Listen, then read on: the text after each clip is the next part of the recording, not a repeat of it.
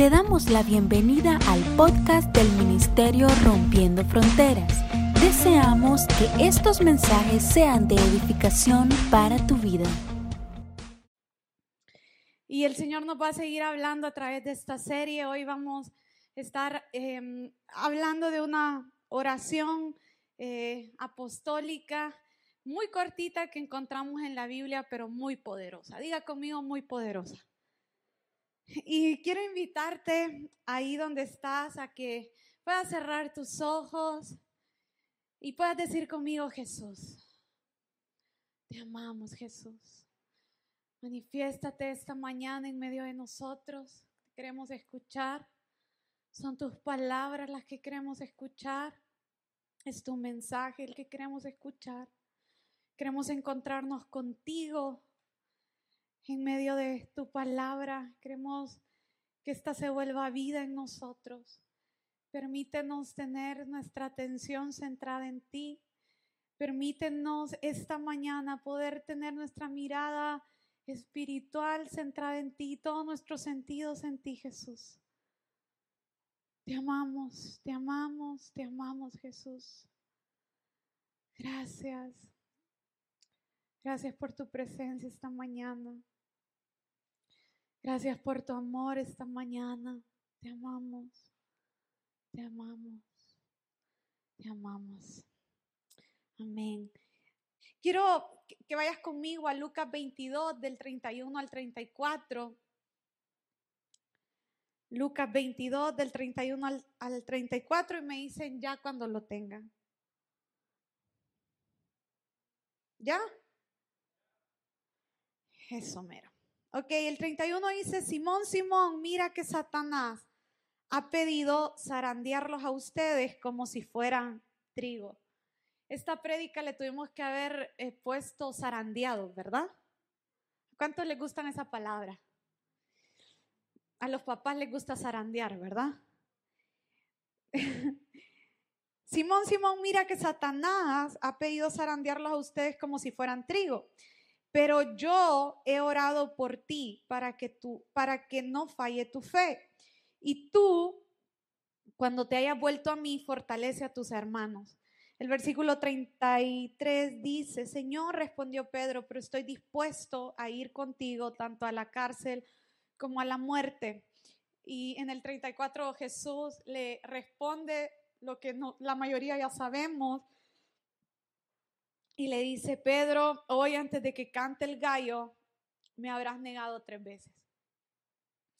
En enero de este año nos regalaron a José y a mí un estuche con algunos elementos simbólicos, eh, bíblicos, proféticos. Entonces venía aceite, trigo, un, montón de cositas. Pero entre ellos venía una bolsita de, de semillas de mostaza. ¿Cuántos han tenido la oportunidad de ver las semillas de mostaza? ¿Sí? Son súper chiquititas. Entonces nos regalaron una bolsita así.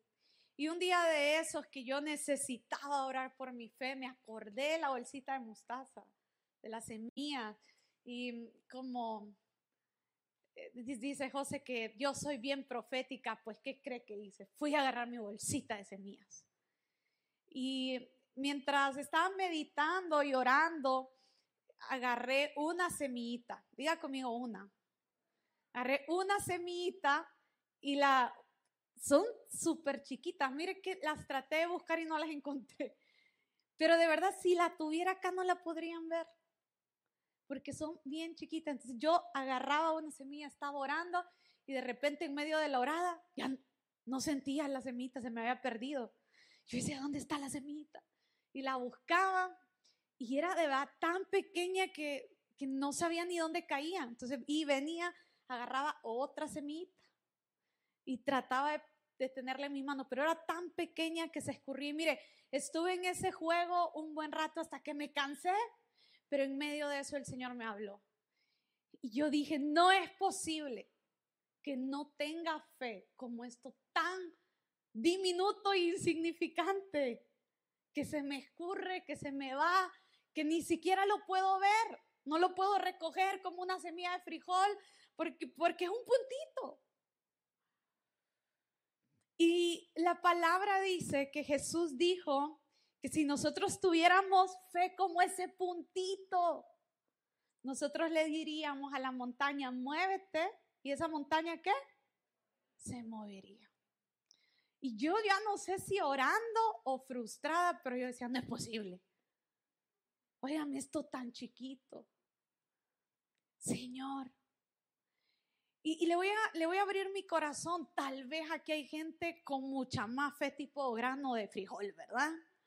Tienen la fe tipo semilla de mango. Óigame, pero yo me, me, me sentí confrontada. Porque yo decía, Señor, tantas veces que oro y le digo a esa montaña, muévete montaña. Yo no sé si desesperada, con temor, pero le estoy diciendo, muévete montaña. ¿Y qué cree que pasa? A veces la montaña no se me mueve. Me quiere caer encima la pícara. Y a veces nos sentimos así. Le estamos diciendo a la, montaña, muévete. Y a veces sentimos como que la montaña más bien nos quiere caer encima. Se le dice, no, era para el otro lado. No encima de mí. Y de verdad que, esto me confrontaba mucho. Y yo meditaba cómo las dificultades y las pruebas muchas veces hacen que nuestra fe en Jesús, que yo no sé cómo la tendrá, si como una semilla de mango, como esa de mostaza o menos, falle que nuestra fe en Jesús tambalee, que nuestra fe en Jesús se ponga, se ponga en duda.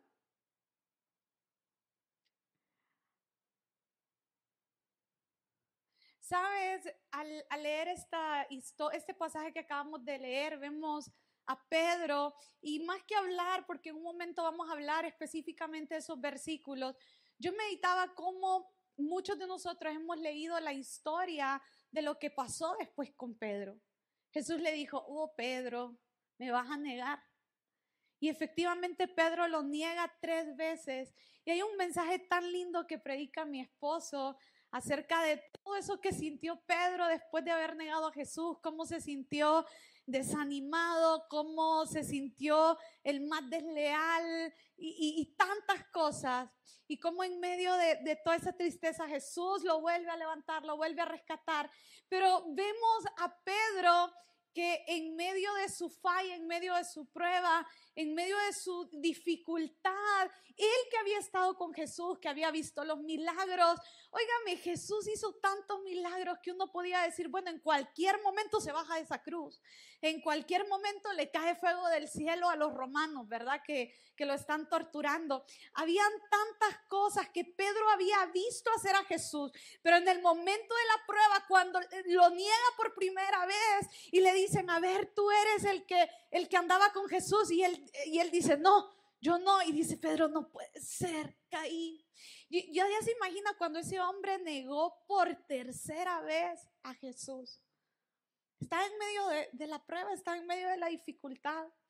Y dice que él, lejos de buscar a Jesús, de permanecer, de estar ahí hasta el último momento, decir, a ver qué Jesús hace, a ver cómo Jesús resucita. Ni uno de los discípulos estuvo fuera de la cueva esperando el milagro de resurrección, a pesar de que habían visto a Lázaro resucitar. ¿Por qué? Porque su fe en Jesús se había visto comprometida. Hombres que habían visto milagros. Yo no sé usted ¿Qué, tantos milagros ha visto? Yo no sé si usted ha visto brazos crecer, si, ha visto personas resucitar. Yo el otro día le contaba a alguien que escuchaba el, el, milagro de, de, una persona que había recibido la vista. Yo no sé si usted ha escuchado un sordo ver, pero sí quiero decirle que los discípulos vieron cosas increíbles a través de Jesús. ¿Estamos aquí? Si me ayudan cerrando la puerta de atrás, Meli, me distrae un poquito. Y, pero ellos pasan ese momento de dificultad donde su líder, óigame, su líder es arrestado. Yo no sé si aquí viene la, policía y nos lleva a José y a mí. Óigame, usted no regresa a la iglesia. esos pastores a saber en qué andan, ¿verdad? Y yo me imagino que así se sentían los, los discípulos de tantas cosas que se le pasaron por su mente. Y Pedro, en ese momento de crisis, cuando su fe falla, ¿qué hace? Regresa a ser un pescador. Dice, ¿cuál pescador de hombres? Yo no sirvo para esto. ¿Cuál evangelizar? ¿Cuál orar por las personas? Orar por enfermos. Eso no es conmigo. Si en este momento siento que me quiero morir, que voy a estar levantando a otras personas. ¿Sí o no? Que a veces así nos sentimos. ¿Cuántos se sienten identificados? Usted dice, quieren que ore por el enfermo y me siento más enfermo yo. Señor, me dicen que ore por las finanzas y si supieran cómo ando de acabadito. ¿Verdad? No, ni, ni, ni para la ofrenda. Nuestra fe se ve comprometida. Mira que la Biblia dice que la fe es la certeza de lo que se espera y la convicción de lo que no se ve. La fe es que usted va a esperar algo, pero quiero decirle esto porque repetimos e, esta frase con tanta frecuencia, pero ¿dónde? ¿Cuál es tu fe? ¿Dónde está cimentada tu fe? Nuestra fe gira y está cimentada en Jesús. Por Jesús somos salvos. Dice la escritura y yo siempre lo repito una y otra vez, que todas las cosas han sido dadas por Él por medio de Él y para Él. Todo es por Jesús. Entonces yo tengo fe cuando yo tengo la convicción de que voy a ver algo que probablemente hoy no estoy viendo, pero por causa de Jesús lo voy a ver. Probablemente hoy usted se siente enfermo, pero usted sabe que por causa de Jesús usted ya tiene la capacidad de verse sano. Probablemente usted hoy dice, Señor, yo, yo, yo hoy me, veo en una situación de escasez, pero tengo fe en Jesús, no en las circunstancias, no si, si te dan el trabajo, no por el país, sino que yo tengo la fe en Jesús y por Jesús yo me veo próspero. Usted se ve soltero hoy, pero si usted tiene fe en Jesús, usted ya se ve casado. Aleluya. Entonces nuestra fe, nuestra fe no está en las cosas, nuestra fe no está en el país. Hablábamos, eh, tuvimos a Julio y, y, al pastor Javi en casa eh, ayer y hablaban del país y el pastor Javi, que es un hombre tremendo fe, se terminó riendo y dijo, de verdad que uno está en Honduras por amor al Señor.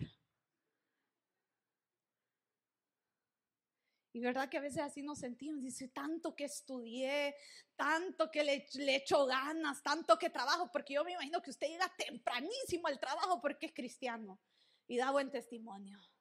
Y es el último que se va. Aleluya.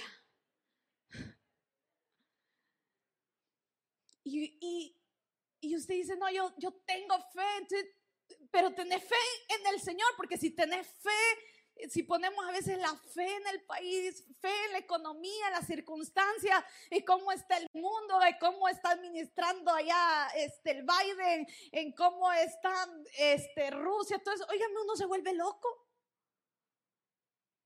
Pero si nosotros tenemos cimentada nuestra fe en Jesús, sabemos que sabemos, iglesia, que todas las cosas van a venir.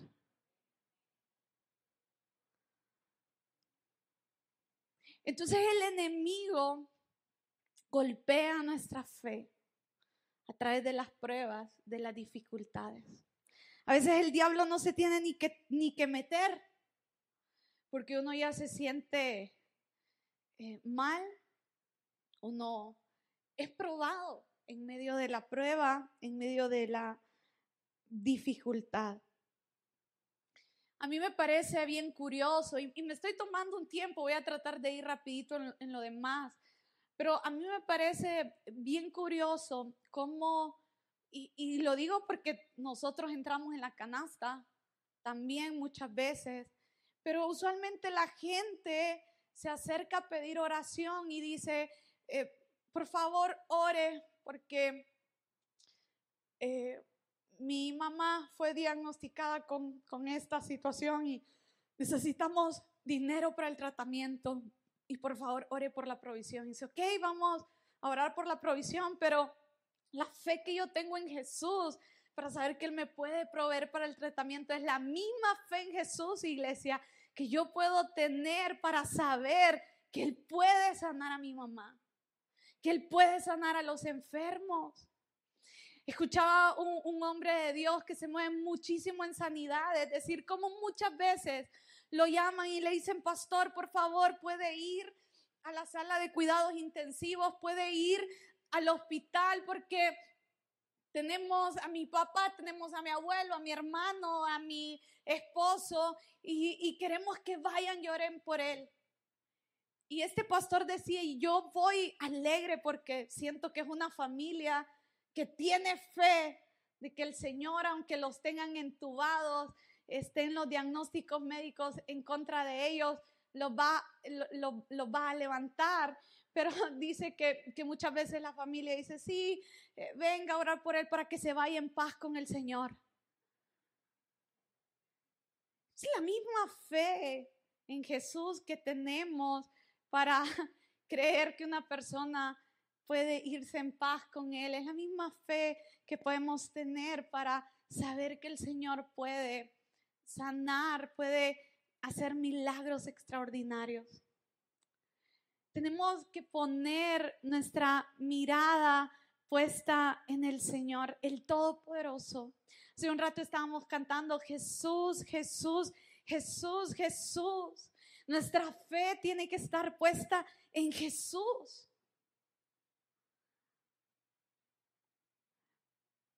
Cuando nosotros nos sentimos débiles en la fe, no estamos quitando la fe de la iglesia. Hay gente que en medio de la dificultad deja de venir a la iglesia, deja de creer en las personas que oran por ellos. Pero entiende algo, tú no estás quitando tu fe de la iglesia, tú no estás quitando tu fe de las personas que oran por ti. Es que nada tiene que ver eso. Estás quitando tu fe de Jesús. Y en eso se resume todo. Pero sabes, a mí me encanta porque Jesús sabe que luchamos con eso, esto. Jesús conoce cómo está nuestra fe. Jesús sabe si la tenemos más diminuta que, que la semilla de mostaza. Jesús sabe cuando andamos perdida nuestra fe, así como cuando yo estaba orando y decía que se me hizo la semilla. Y a veces tenemos la fe así, ¿verdad? Pero, pero ¿y en qué creía? ¿Cuáles eran las promesas del Señor? Y Él, porque sabe y porque nos ama, se anticipa a orar por nosotros. Y esto es lo que dice Lucas 22, del 31 al 32, eh, donde, donde encontramos esta oración que yo dije es una oración súper cortita que hizo Jesús por Pedro en un momento donde Jesús sabía que Pedro iba a pasar una gran dificultad, donde Jesús sabía que Pedro iba a ser probado. Y Jesús se anticipa a orar por Pedro para que la fe de Pedro en medio de esa prueba, en medio de esa dificultad, no faltara. Y es lo que estuvimos leyendo. Ahora, yo quiero que meditemos rapidito en, esos versículos que leímos en Lucas 22. Y en medio de meditar en ellos, quiero que podamos hoy irnos con tres verdades en nuestro corazón que encontramos en medio de esta oración apostólica, que nos van a ayudar a que nuestra fe no falle. Mira lo que le dice Jesús a Pedro en el, en el 32. Pero yo he orado por ti para que no falle tu fe. Y yo titulé a este mensaje así, para que tu fe no falle. ¿A cuántos no les quiere, no quieren fallar en su fe?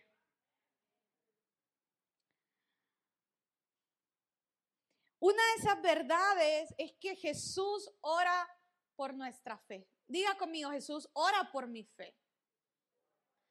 Diga conmigo, Jesús sabe que yo soy Pedro. Vamos, dígalo. Yo sé que usted quiere ser en este momento Juan, que estaba ahí enfrente de la cruz viendo a Jesús. Pero a veces tiramos más a Pedro, ¿verdad?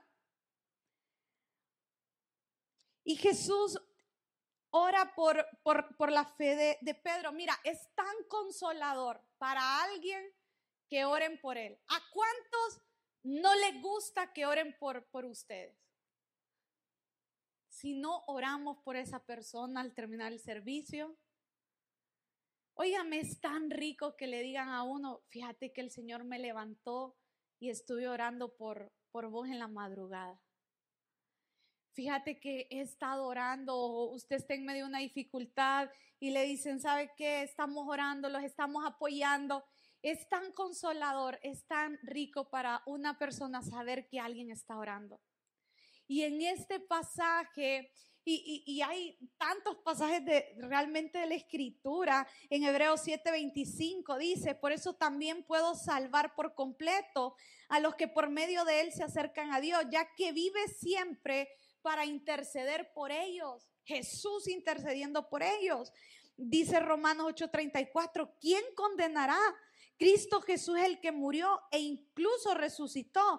Y escucha esto, y está a la derecha de Dios e intercede por nosotros. Interceder es ponerse en oración a favor de otra persona. Y qué hermoso es saber que Jesús está orando por nosotros, iglesia.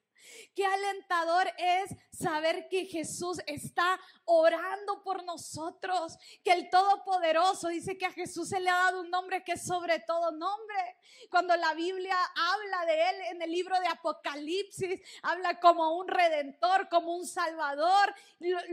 La, la, manifestación de Jesús que nos deja ver el, apóstol Juan a través de la revelación que tuvo, óigame, de, un ser tan maravilloso, tan lleno de gloria, tan lleno de poder. Y dice la escritura que ese rey de poder está doblando rodillas en favor de nosotros. Yo quiero decirte esta mañana, no hay razón por qué sentirse solos. Puede que usted diga, mis papás no son cristianos, nadie en mi familia, nadie ora por mí en mi familia, pero yo quiero decirte que Jesús está orando por ti. Usted puede decir, bueno, yo no tengo tantos intercesores en la iglesia que, que oren por mí. Bueno, voy a la iglesia y la gente ni me conoce, pero yo quiero decirte que Jesús está doblando rodillas por ti y conoce tu causa, conoce los detalles. Él está ahí a la derecha del Padre diciéndole, Señor, te pongo la vida de Darwin, Señor, te pongo la vida de Pedro, Señor, te pongo la vida de Oti. Ese es el Dios al cual nosotros servimos y amamos. El Dios que está doblando. Mira, yo de verdad que cuando entendía esto, mi corazón se quebrantaba. Yo decía, Señor, gracias por orar. Porque cuántas veces, iglesia, y sincerémonos un momento, cuántas veces no nos sentimos solos en medio de la prueba. Probablemente hay cosas en tu corazón que no las puedes manifestar con nadie porque, porque dices, bueno, no me van a entender porque ni yo me entiendo cómo me siento. Pero yo quiero decirte esta mañana que Jesús está orando por ti. Jesús conoce los detalles. Jesús ya ya se anticipó a ver lo que hoy está viviendo. Y Él está orando. Él está orando. Mira, yo, yo no sé, pero uno puede sentir cuando la gente está orando por uno. Yo no sé usted o yo sí seré rara. Porque a veces la gente te dice, y lo vamos a hablar más adelante, eh, voy a orar, ¿verdad? Pero no oran. Y los cristianos nos encanta decir, ¿verdad? Voy a orar. Y no, ora, mentiroso, mejor no diga. Y se lo digo porque yo, porque yo, y más que somos pastores, todo el mundo nos manda a orar por todo. Pastor, mire, ahora vamos a orar. Ya le voy a contar lo que yo hago más adelante para que lo aplique. Y ore y no quede como mentiroso. Si no agarre ahí a la misma, la gente dígale, vamos a orar ahorita para que no quede como mentiroso. Pero ya hasta se me olvidó que estaba diciendo. Entonces, de verdad, eh, es, se siente cuando están orando por uno. Se siente, uno duerme mejor, oígame, es tan bonito. Pero hay días que uno dice, Señor, ¿está el infierno orando por mí o qué? Porque no siento los ángeles, no siento las alas celestiales aquí, sino que siento el azufre, como que me pican, me jalan las cobijas. Pero yo quiero decirte que Jesús está orando por ti. Yo quiero que lo diga conmigo, iglesia. Jesús está orando por mí. Jesús está orando por nosotros. Y esto es lo que nos deja ver este pasaje. Y hay de verdad tantos pasajes que hablan cómo Cristo está intercediendo por nuestras causas, está intercediendo porque nuestra fe nos falte. Óigame, Jesús no se escandaliza porque a usted le falte la fe en Él. Jesús no dice, uy, eh, ¿verdad que, que falto de fe? Esta, esta, persona. Uy, ¿cómo, ¿cómo Pedro se regresó a la barca después de ver tantos milagros? Porque, miren, y a uno de predicador le encanta hablar del Pedro, pero, pero a veces uno sale peor que Pedro. Pero a Jesús eso no le escandaliza. Jesús dice, no, pues yo los conozco, mejor oro por ellos, ¿verdad? Jesús dice, no hombre, ya si yo sé cómo son, mejor oro por ellos. Porque Él nos ama. El siguiente punto es Jesús sabe, esa es la segunda verdad. La primera verdad, Jesús ora por mi fe. La segunda verdad que nos deja ver este pasaje es que Jesús sabe. Y mire, lo pude poner de otra manera, pero es una, son dos palabras cortas. Y quiero que se vaya hoy esta mañana diciendo Jesús sabe, Jesús conoce, Jesús sabe. Porque me, gusta mucho que, óyame, Pedro se va a enfrentar quizás a la prueba más grande de su vida, a la dificultad más grande. Mire esto. Yo dije, le encarcelan al maestro, un hombre con el que había caminado tres años, había dejado a su esposa, eh, no abandonada, ¿verdad? Pero, pero no estaban porque se habían ido a, misionar, eh, había dejado su casa, su comodidad, había dejado su trabajo y de repente este hombre ve cómo llegan a arrestar a Jesús, cómo dice que Pedro siguió a Jesús y lo vio eh, siendo juzgado, vio a la gente gritar, danos a Jesús, eh, Pilato, y no, no queremos a Barrabás, ¿se acuerdan? Y Pedro ve todo este rechazo hacia su, líder, eh, al que amaba, Óigame, ya desde ahí es una prueba. Yo de verdad decía, imagínese que viene la policía y nos lleva, usted se va a sentir confundido, va a decir, bueno, y ahora con tanta cosa, ¿verdad? ¿En qué andan los pastores? Tan bonitos que se miraban, tan angelitos, pero... Y, todas esas cosas empiezan a trabajar en, la mente de Pedro, pero para mí la prueba más fuerte que vivió Pedro no, era, no fue esa, le voy a decir cuál es la prueba más fuerte, que vivimos muchos de nosotros en medio de una dificultad, sea escasez, sea que te peleaste con el marido, sea que estás con un hijo rebelde, sea que tenés un problema con tu hermano, con tu mamá, eh, eh, que estás enfermo y es lidiar con lo que llevamos dentro. Pedro se enfrentó con las inseguridades que había dentro de él. Pedro se enfrentó a sus más grandes temores. Pedro se enfrentó con una realidad y era que no era tan leal como decía serlo. Él en el versículo 34 le dice, Jesús, pero si yo voy a ir contigo a la cárcel ya hasta la muerte, ¿verdad? hasta el infinito y más allá, Jesús. Y en la primera, el Pedro sale corriendo. Usted dice, nombre, mi amigo, mi amigaza, mi, no, yo, yo soy leal, yo soy fiel, yo soy buen amigo, yo soy buen esposo, yo nunca le voy a fallar a mi esposa, yo, oiga, mi viene el momento de la prueba. Viene el momento de la dificultad y usted como que dice, uy, ¿de dónde me quiere salir esto? Yo no sabía que había envidia dentro de mí. Yo no sabía que era tan miedoso.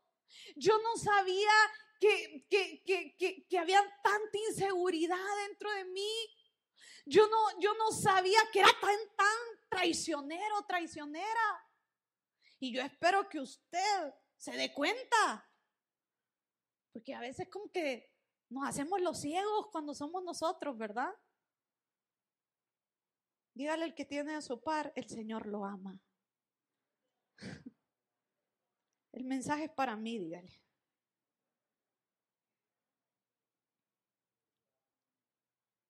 Entonces Pedro se enfrenta con las cosas que había en él, cuáles eran sus cimientos realmente. Pedro se sentía poderoso, Pedro se sentía fuerte, pero realmente su cimiento no era el mejor, porque en la primera el hombre salió corriendo dejando votado al maestro y traicionándolo, negándolo, diciendo yo no soy parte del MRF, ¿verdad? Yo solo es que entro ahí.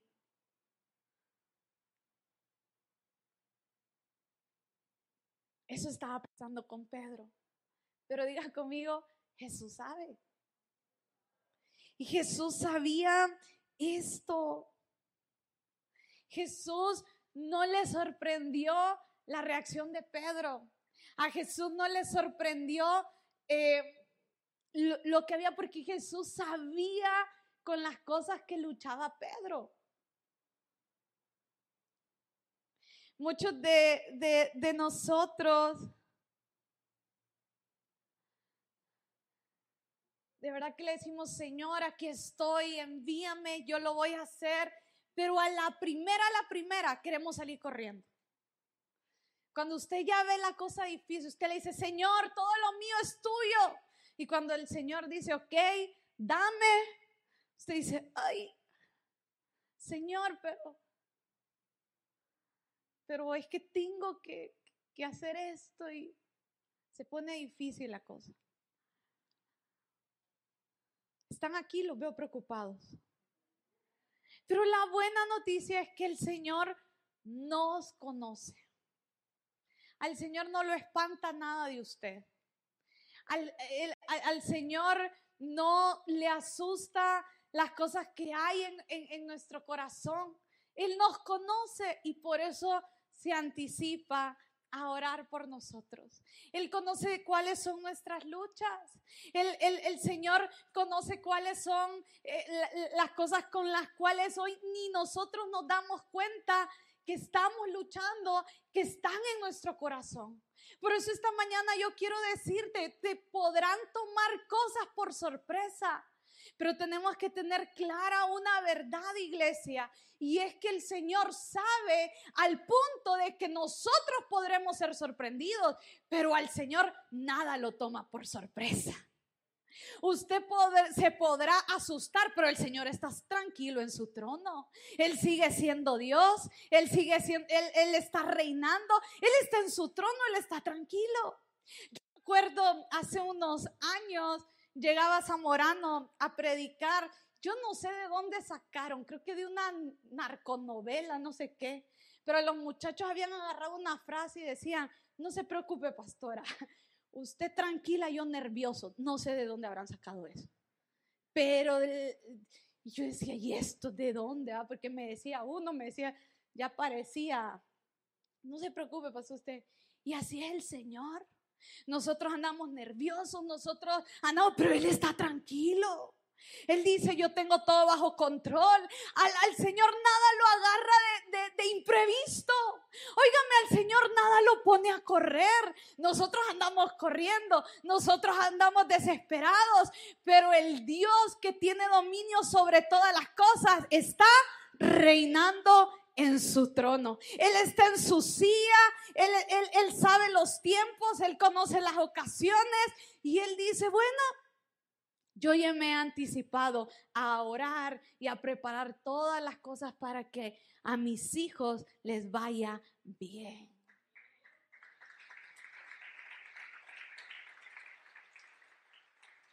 El Señor no está apurado.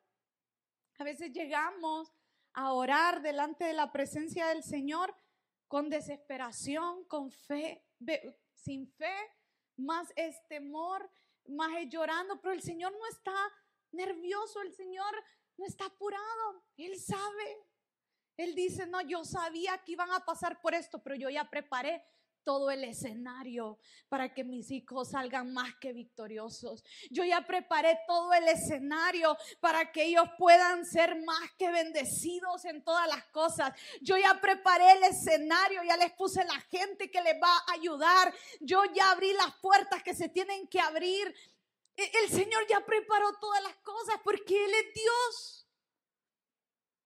Y tenemos que venir delante de Él sabiendo, presentando cada una de nuestras cosas, pero teniendo la convicción que Él las conoce.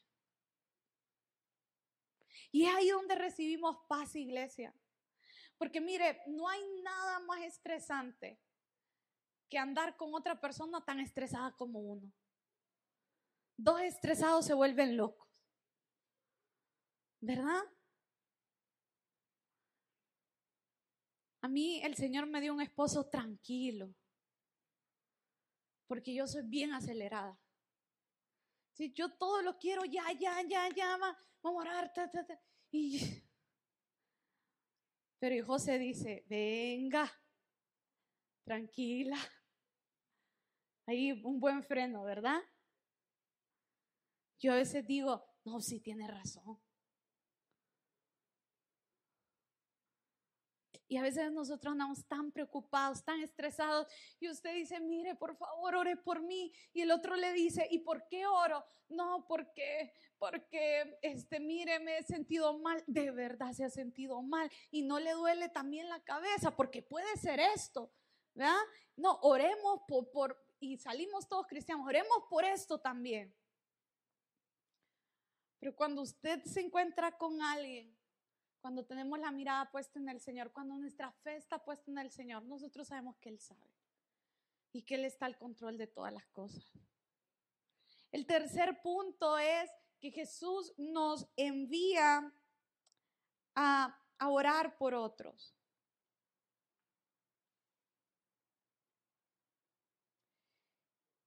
Y sabes, antes de entrar a ese punto, solo quiero hacer una reflexión y es de que Jesús sabía que Pedro iba a pasar una prueba y una dificultad. Y quizás lo que voy a decir va a decir, un hombre, pastor, a lo mejor hubiera entrado al tercer punto de un solo porque no quiero escuchar lo que va a decir. Pero Jesús dice, le dice a Pedro, Pedro, Satanás ha pedido zarandearlos, pero yo he orado por ustedes para que su fe no falle. O sea, le estaba diciendo, Lloré por su fe para que en medio de la zarandeada su fe no falle, pero lo van a zarandear.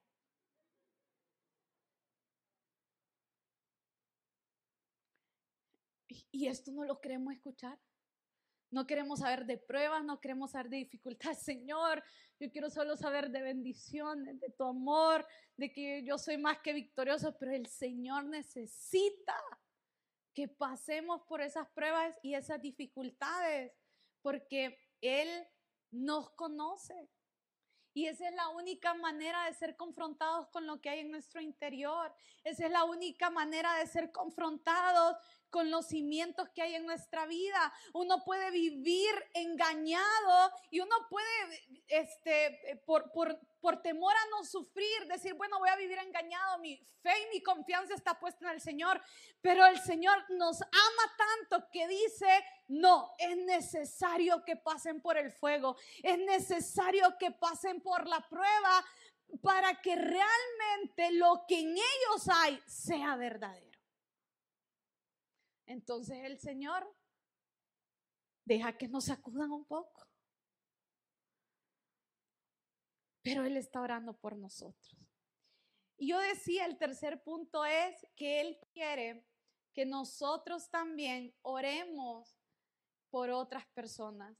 Jesús le dice a Pedro en el versículo 32, le dice, Pedro, yo he orado por ti para que tu fe se fortalezca, pero cuando tú te vuelvas a mí, escucha esto, cuando tú vuelvas a poner tu mirada en mí, cuando tu fe vuelva a estar conmigo, yo quiero pedirte que fortalezcas a tus hermanos. Cuando usted entiende quién es Jesús, cuando usted sabe que Él gobierna, que Él está en su trono, que el Dios Todopoderoso está orando por usted, que Él sabe, conoce sus causas, Él conoce su sufrimiento, Él conoce las pruebas por las que va a pasar. Y, usted ve a ese Dios Todopoderoso moviéndose en favor de usted. Usted irremediablemente va a querer, cuando reconoce ese favor, va a querer orar por otros de la misma manera. Yo, amor, tal vez si puedes pasar. Yo meditaba y decía, Señor, gracias, gracias por, por orar por, por mí. Cuando estaba escribiendo este mensaje, pero también el Señor ponía en mi corazón como cómo muchas personas están sufriendo, están pasando situaciones quizás mucho mayores de las que nosotros estamos pasando. Y necesitan nuestras oraciones. Mira, orar por alguien es la expresión de amor más genuina que puedes regalarle a una persona. Yo decía, somos a veces no por maldad, sino ya por costumbre, le decimos a la gente, voy a orar, pero no oramos por ellos. Y, y, la palabra dice que el Señor anda buscando intercesores. Dice, dice la escritura que Él busca gente que se ponga a la brecha, gente que ore por otros. Nosotros siempre que oramos, y eso hace que nuestras oraciones se larguen un poquito más. Pero siempre que oramos por nuestro matrimonio, por nuestra familia, por algunas cosas, nosotros decimos, Señor, así como hemos orado por nosotros, en este momento oramos por la iglesia. Oramos por cada familia, oramos por cada matrimonio y, y tenemos momentos donde específicamente oramos por la iglesia, oramos por sus vidas, oramos por personas que nos dicen, por favor, oren por esto. Pero siempre que estamos orando por nosotros, Dios pone en nuestro corazón, Señor, y así con el fervor, el amor que he orado por mí, por el, con, con el clamor que hoy he orado por mi familia, Señor, yo oro por las familias de la iglesia. Señor, yo oro por los enfermos. Yo oro, Padre, por la gente que está en esos hospitales, que su fe no falle. Que su fe esté puesta en ti, Jesús. Jesús le dice, Jesús nos muestra a través de esta oración apostólica, le dice, Pedro, yo he estado orando por tu fe. ¿Y cuántos de nosotros perdemos rapidito la paciencia con la fe de otros? Hoy hemos estado viendo de que a Jesús no le escandaliza que nosotros fallemos, nos debilitemos. Pero muchos de nosotros perdemos rápido la paciencia con alguien en nuestra familia que todavía no ha puesto su fe en Jesús. Y decimos, este más mundano no puede ser, ¿verdad? Este más sin Dios no puede estar. Ahí que se queme solito. Ya lo dejo, lo suelto, ya ni oro por él. Pero yo quiero decirte que Jesús está orando por tu familiar. Jesús está creyendo todavía, Jesús está doblando rodillas. Tú ya perdiste la paciencia, pero Jesús está diciendo, no es una causa perdida, yo pagué el precio en la cruz por él. Yo pagué el precio por él en la cruz, yo morí por él, yo fui azotado, yo fui abandonado por mis discípulos, yo fui abandonado por la gente que amaba. y no voy a abandonar a esa persona. Pero Jesús también está ahí diciendo, recuerda que yo también estoy orando por ti a pesar de que tú no estás teniendo tanta paciencia con esta persona. Estoy orando por tu fe. Estoy orando para que te levantes y ores por otros. Hay muchas personas que dicen, bueno, esta persona ya no va a salir, no hay que hacer, ¿cómo que cambie? Pero Jesús nos está llamando, iglesia, a decir, Padre, que la fe de esta persona puede estar puesta en Jesús. Muchos verán un caso perdido, muchos verán una gran dificultad, muchos verán una, una situación tan difícil, una montaña tan grande que usted dice, ¿cómo se va a mover? ¿Cómo va a cambiar esto? Pero cuando nosotros oramos y ponemos la fe en Jesús, cuando nosotros oramos por otros y ponemos la fe en Jesús, las cosas cambiarán, iglesia, porque cambiarán. Él es Dios. Yo recordaba, antes de entrar al auditorio, ni siquiera lo había escrito, pero por ahí creo que está mi cuñada. Está mi, por ahí, por ahí está. Y yo recordaba, mi, hermano y ella se hicieron novios. El otro día platicábamos y ella decía de que creo que tenían unos meses de novios. Estaba a punto de terminar su eh, año de medicina. Estaba estudiando. Y e, eran, llevaban unos meses de ser novios. Yo, ahora que pensamos, todo fue una locura pero llevaban unos meses de ser novios y de repente ella cayó muy enferma.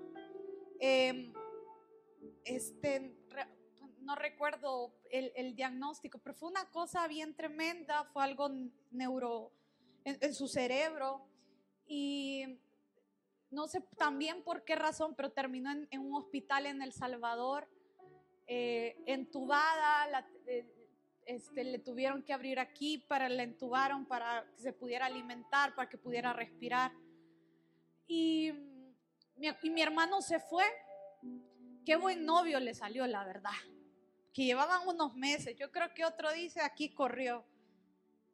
Y también le salió una buena cuñada, porque cuando nosotros vimos a mi hermano, mi hermano me hablaba, me escribía. Y yo le dije un día, voy a ir a El Salvador y vamos a orar por ella. Pero yo creo que nunca se lo dije a mi hermano, nunca se lo conté a ella.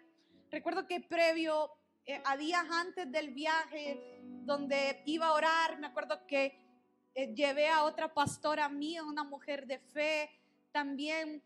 Yo había hablado con mucha gente de, de fe, gente de Dios. No es que no son de Dios, gente de Dios, con testimonio.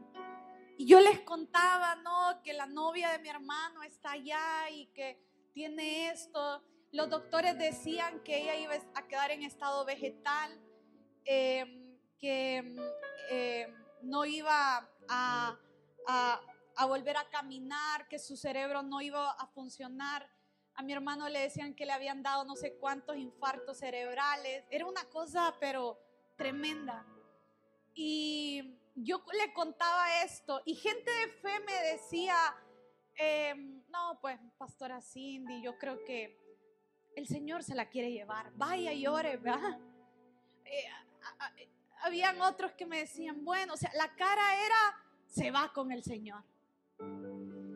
Yo hablaba con mi hermano y me decía, no, pero mira, pero él tenía una fe, decía, no, pero pero venite porque el Señor la va Es que yo sé que el Señor va a hacer algo. Es que yo, yo, yo, decía, estará traumado. ¿Qué? Pero él decía, no, pero es que yo, mira, va a salir, va a salir. Y me acuerdo que me fui, em, me fui a, un día agarré el carro, llamé a mi amiga pastora y nos fuimos para allá en fe. La vimos, está súper delgada, entubada, metida. Me acuerdo que nos dejaron entrar ya porque creían que se iba a morir. Y le pusimos un manto, oramos por ella. Una oración corta. No, no se podía hacer tanto porque ahí era una, una sala de cuidados intensivos. Y me acuerdo que ese día, eh, al salir, mi hermano dijo, mira, justo hoy el doctor me dijo que ella iba a quedar de esta y esta manera. Y, y fue tan impresionante porque yo decía, pues, yo le decía, amén, amén, así que tiene fe. Pero le creímos al Señor que el Señor la iba a levantar y de un momento a otro los diagnósticos empezaron a cambiar, empezaron a cambiar, empezaron a cambiar, empezaron a cambiar. Ella sale de la sala de cuidados intensivos, entra a, una recuperación y, me acuerdo que, o sea, que era increíble que, hubiera salido de, de, los cuidados intensivos, de todo lo que habían, de todo lo que habían pasado los doctores, las enfermeras, todo el mundo estaba asustado. Pero entra un proceso de recuperación donde aún físicamente ella se miraba súper diferente. Mi hermano a veces llorando me decía, es que ella, ella es diferente porque este, no se acuerda de mí. Oiga, imagínese el otro tipo Romeo cuidándola todo. La princesa despierta y no se acuerda de él. Triste la historia. Pero yo me acuerdo que, él decía, no, pero así como el Señor la sacó de cuidados intensivos, la va a levantar y Dios la empieza a levantar, la empieza a levantar y luego eh, decía, no va a poder seguir estudiando, no va a terminar, óigame, y es alguien que ama su profesión. Y decía, no, no va a terminar, de, eh, no va a terminar de estudiar porque tiene esto. Y yo quiero, ¿dónde está Sheridan? ¿Dónde? Quiero que se levante Sheridan. Pero hoy aquí la tiene el Señor, graduada. Pueden ir a su clínica.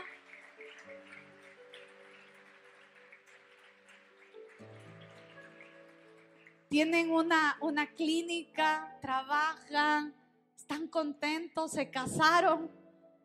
Al hombre le dio frutos, ¿verdad? Él. Pues ya de por sí, si no se casaba lloraba por ella, ¿verdad? Quiero que te pongas de pie.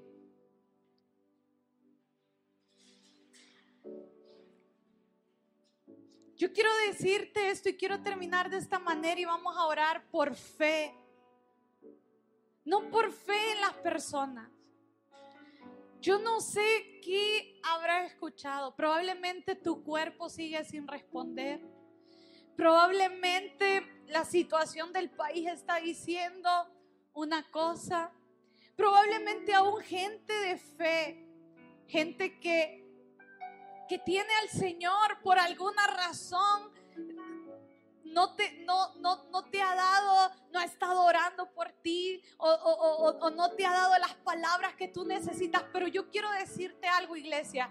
Tú y yo no necesitamos a nadie más que a Jesús. Tú y yo no necesitamos ninguna palabra más sino la palabra de, Jesús. Es a Él. Yo quiero pedirte que puedas levantar tus manos y que le, y que le podamos decir, Padre, ayúdame con mi fe en Jesús. Padre, hoy te presentamos, Señor, nuestra fe delante de ti.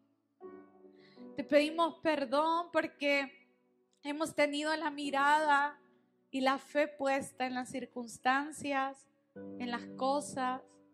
Hemos tenido la mirada puesta en, lo, en, lo, que dicen los médicos. Hemos tenido la mirada puesta en cuánto dinero tenemos en el banco. Pero hoy, Padre, en el nombre de Jesús nos arrepentimos.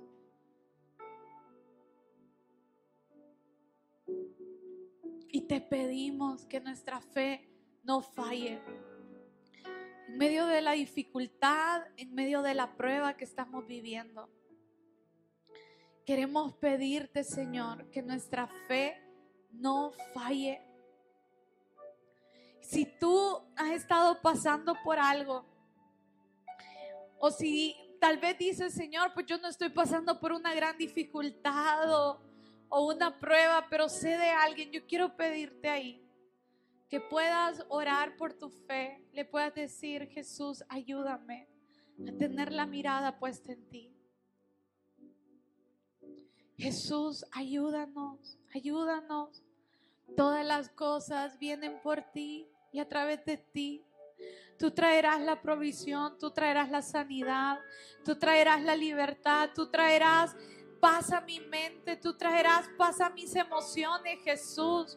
Tú traerás lo que yo necesito. Tú traerás el esposo por el que te está adorando.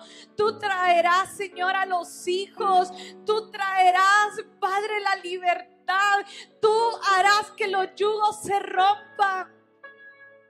Que las puertas de las cárceles en las que he estado puedan romperse.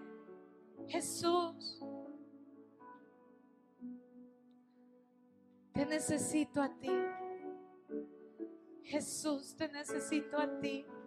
Hoy pongo mi fe en ti, reconociendo que todas las cosas vienen de ti, reconociendo que no es por mi causa, reconociendo que no es por mi fuerza, es por ti Jesús, es por ti Jesús, es por ti Jesús. Ayúdame con mi fe para ver esa montaña moverse, Jesús. Ayúdame con mi fe para ver mi vida avanzar. Ayúdame con mi fe para poder ver tus promesas cumplidas en mi vida, Jesús. Te entrego mi debilidad. Te entrego mi debilidad, Jesús.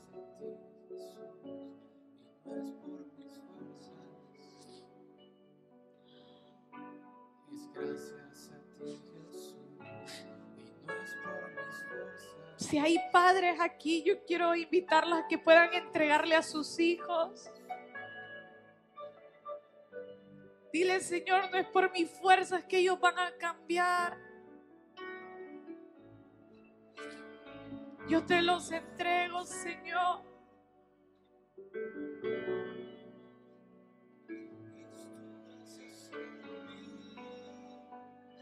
Vamos, iglesia, que se levante un clamor esta mañana. Ayúdanos, Señor, en medio de las pruebas y dificultades, no perderte de vista. Que nuestra fe se ensanche. Que podamos ver milagros, que lejos de salir corriendo y volver a lo que éramos antes lejos de dejar tu casa, lejos, Señor, de dejar tus promesas. Podamos ver milagros, Señor. Podamos ver milagros. Podamos ver milagros acontecer, Jesús. Que las pruebas no nos aparten de ti, sino que todo lo contrario nos levanten a tener misericordia y amor por otros. Que las pruebas y las dificultades, Señor, nos permitan ver el oro que hay en nosotros, que por gracia de Cristo hemos recibido. Padre, que las pruebas y las dificultades nos permitan ver tu gloria manifiesta. Tu gloria manifiesta tu buen propósito, tu final para con nosotros, tus planes que son planes de bien y no de mal, tus planes que están cargados de un futuro glorioso, Señor. Vamos iglesia, dile Señor en medio de esta prueba. En medio de esta dificultad, yo hoy oro que mi corazón se llene de amor por ti se llene de fe, se llene de paz, se llene de gozo, se llene de alegría, se llene de paciencia, se llene de templanza para poder ver tu gloria. para poder ver tu gloria. Hoy yo declaro en el nombre de Jesús que todo lo que estoy pasando es pasajero. Que aún todo lo que vendrá que aún todo lo que vendrá y pueda manifestarse será pasajero. En medio de eso veré la gloria del Altísimo. Veré al Hijo del Hombre tomar su lugar, tomar autoridad sobre mi vida. En el nombre de Jesús. Él está orando por Jesús. Lloro, Padre, por esta casa. Llénanos de fe. Llénanos de fe. Tú conoces, Señor, cada, cada necesidad, cada petición en este lugar. Tú conoces quienes están enfermos. Tú conoces, Señor, quienes están en escasez. Tú conoces a aquellos que están oprimidos, Señor, en su alma, en su mente, Padre, en el nombre de Jesús.